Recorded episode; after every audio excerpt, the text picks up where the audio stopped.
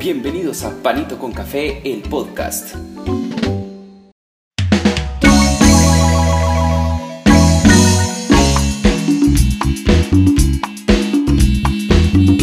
Hola, bienvenidos a Panito con Café. Este es el episodio número 12 en la cual vamos a hablar sobre los deportes internacionales y nacionales. En este caso, el día de hoy vamos a hablar sobre fútbol.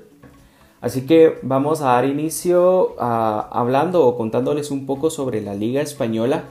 Hoy jugó el Real Madrid contra el Valencia, que creo que fue el partido más atractivo que eh, tuvo esta jornada. Todavía falta que el Barcelona juegue mañana contra el Granada. Sin embargo, eh, hablando del partido del Real Madrid contra el Valencia, eh, un partidazo en la cual el Valencia, tuve la oportunidad de escucharlo, en la cual el Valencia em, empezó ganando. Y lo que sí tengo bien presente es de que otra vez el Real Madrid vuelve a ganar, em, casi terminando el partido. Así que eh, con esto pues el Real Madrid se embolsa los tres puntos y la tabla de posiciones ya pasados cinco jornadas eh, quedaría de la siguiente forma. El Real Madrid con 13 puntos, el Atlético de Madrid con 11 puntos, el Valencia y la Real Sociedad con 10 y el Athletic Club con 9 puntos. Esas serían las primeras 5 posiciones en la Liga Española. Ahora otra liga importante que es la Serie A. En este caso pues no tuve la oportunidad de ver eh, ningún partido de la Serie A, pero sí les voy a dar las posiciones. El Inter y el Milan tienen actualmente 10 puntos. La Roma y el Napoli y la Fiorentina tienen 9 puntos, respectivamente las posiciones tercero, cuarto y quinto. En la Premier League tenemos tres equipos que están en el primero, segundo y tercero con la misma puntuación, que serían 13 puntos, pero por diferencia de goles o duelo directo, el Chelsea en primer lugar, el Liverpool en segundo, el Manchester United en tercero. Le sigue el cuarto lugar el Brighton y en quinto lugar el Manchester City con 10 puntos. Vamos a pasar ahora a la League One. El partido más atractivo que tuvo esta jornada fue el del PSG contra el Lyon. La presentación de Messi en su primer partido en el, en el Parque de los Príncipes en la cual el PSG ganó de una forma bien apretada 2 a 1 este partido en la Ligue 1 con 18 puntos. Segundo le sigue el Marsella con 13. Tercero está el Lens con 12. El cuarto Anger y el quinto lugar es el Niza. Y para terminar las ligas importantes eh, vamos a hablar de la Bundesliga. Aquí pues el Bayern con el Wolfsburgo van primer y segundo lugar con 13 puntos. En tercer lugar va el Dortmund, en cuarto lugar el Leverkusen y el quinto lugar el Mainz 05. Con esto terminamos las ligas más importantes del fútbol y vamos a pasar a hablar de la Champions League, que inició el martes pasado con muchos partidos atractivos en la cual pues tuve la oportunidad de ver el del PSG contra el Brujas en ese empate 1 a 1 en el, en el marcador.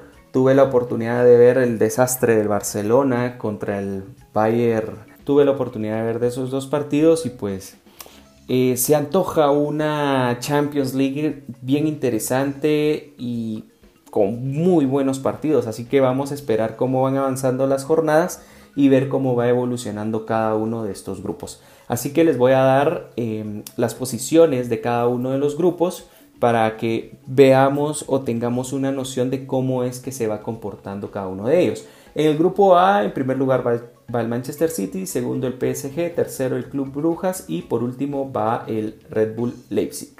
En el grupo B, el Liverpool va en primer lugar, el Atlético de Madrid segundo, el Porto en tercer lugar y el Milan va en cuarto lugar. En el grupo C, Ajax, Dortmund, Besiktas e Sporting de Lisboa. En el grupo D, el Sheriff, que es un equipo que es la primera vez que está en la Champions League, le ganó 2 a 0 al Shakhtar Donetsk y con esto pues es la sorpresa de toda esta Champions. Va en primer lugar, segundo Real Madrid, tercero Inter y por último, como les había mencionado antes, el Shakhtar Donetsk con 0 puntos. En el grupo E, el Bayern primero, Benfica segundo, el Dinamo de Kiev tercero y el Barcelona en cuarto lugar. El grupo F, el Young Boys, otra sorpresa más, dentro de la Champions League. En primer lugar, segundo Atalanta, tercero Villarreal y por último el Manchester United que perdió sobre la hora con el actual líder de este grupo. En el grupo G, el Red Bull Salzburgo va en primer lugar, el Sevilla en segundo, el Lille en tercero y el Wolfsburgo en cuarto. La peculiaridad que se dio en este grupo es que todos los equipos o los dos partidos que se jugaron empataron 1 a 1 y 0 a 0. Así que todos tienen un, un punto en cada uno de sus haberes y por último, en el grupo H, la Juve con 3 puntos, el Chelsea con 3, el Zenit y el Malvo van con 0 puntos, tercero y cuarto respectivamente. Así que es muy temprano para ya darles una predicción de decir estos equipos clasificarán a la, a la siguiente ronda.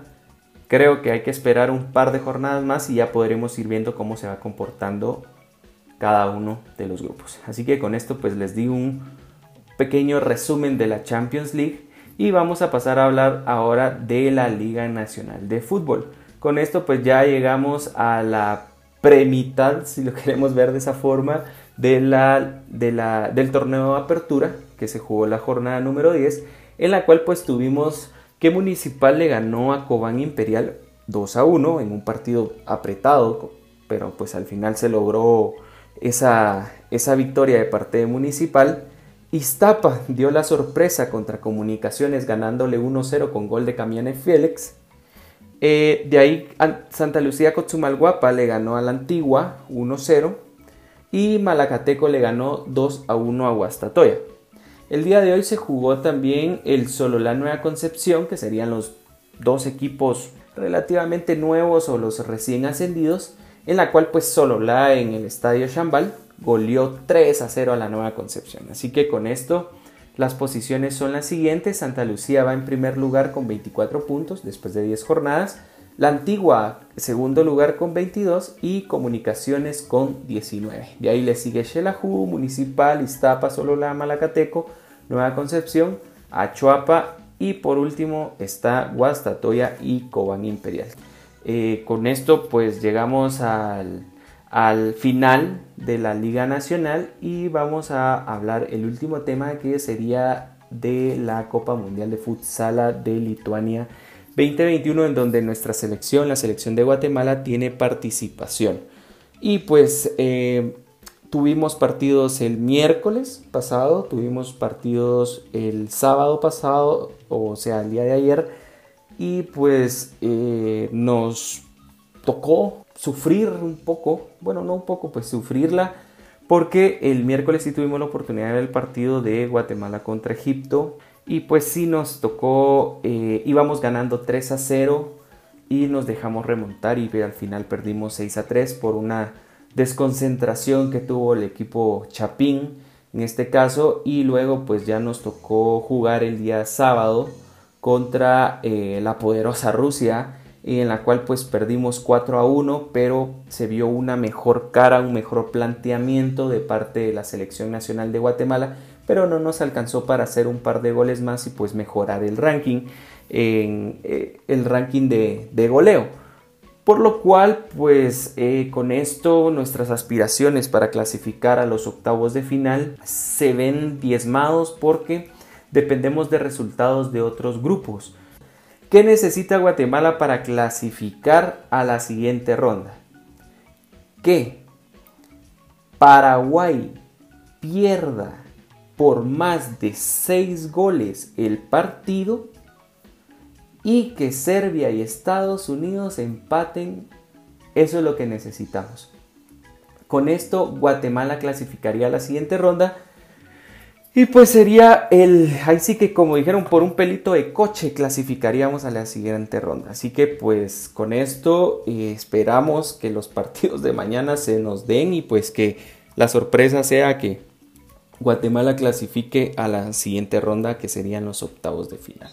Con esto llegamos al final del episodio y como siempre recuerden, por la mañana, por la tarde y por la noche siempre cae bien un panito con café. Así que ha sido un gusto haberles contado lo que ha sucedido en el deporte internacional y nacional y nos estamos hablando en una próxima. Gracias y un saludo. Chao.